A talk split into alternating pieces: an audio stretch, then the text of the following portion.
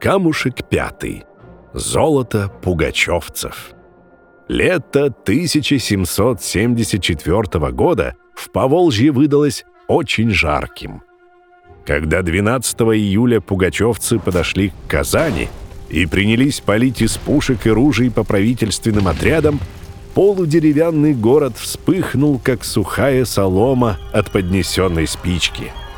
Закружились огненные смерчи, люди метались по улицам и бежали к реке спасались, стоя по шею в воде. Бунтовщики, увидев особняки казанской знати, начали их грабить. Вечером Емельян Пугачев отвел свое потрепанное войско за Арское поле. Расположились пугачевцы во врагах, позднее названных «Русской Швейцарией».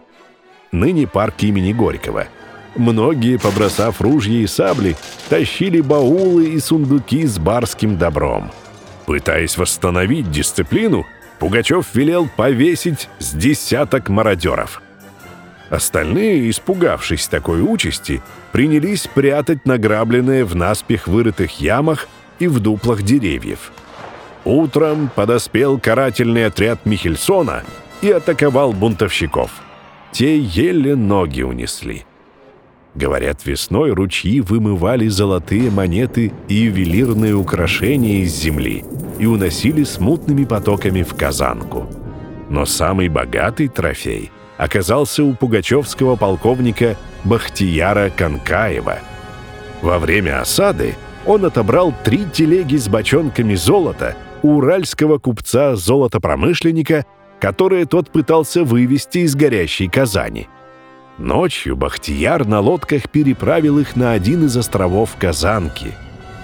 Косу белоснежного песка напротив пляжа парка имени Горького до войны казанцы называли Канкаевской.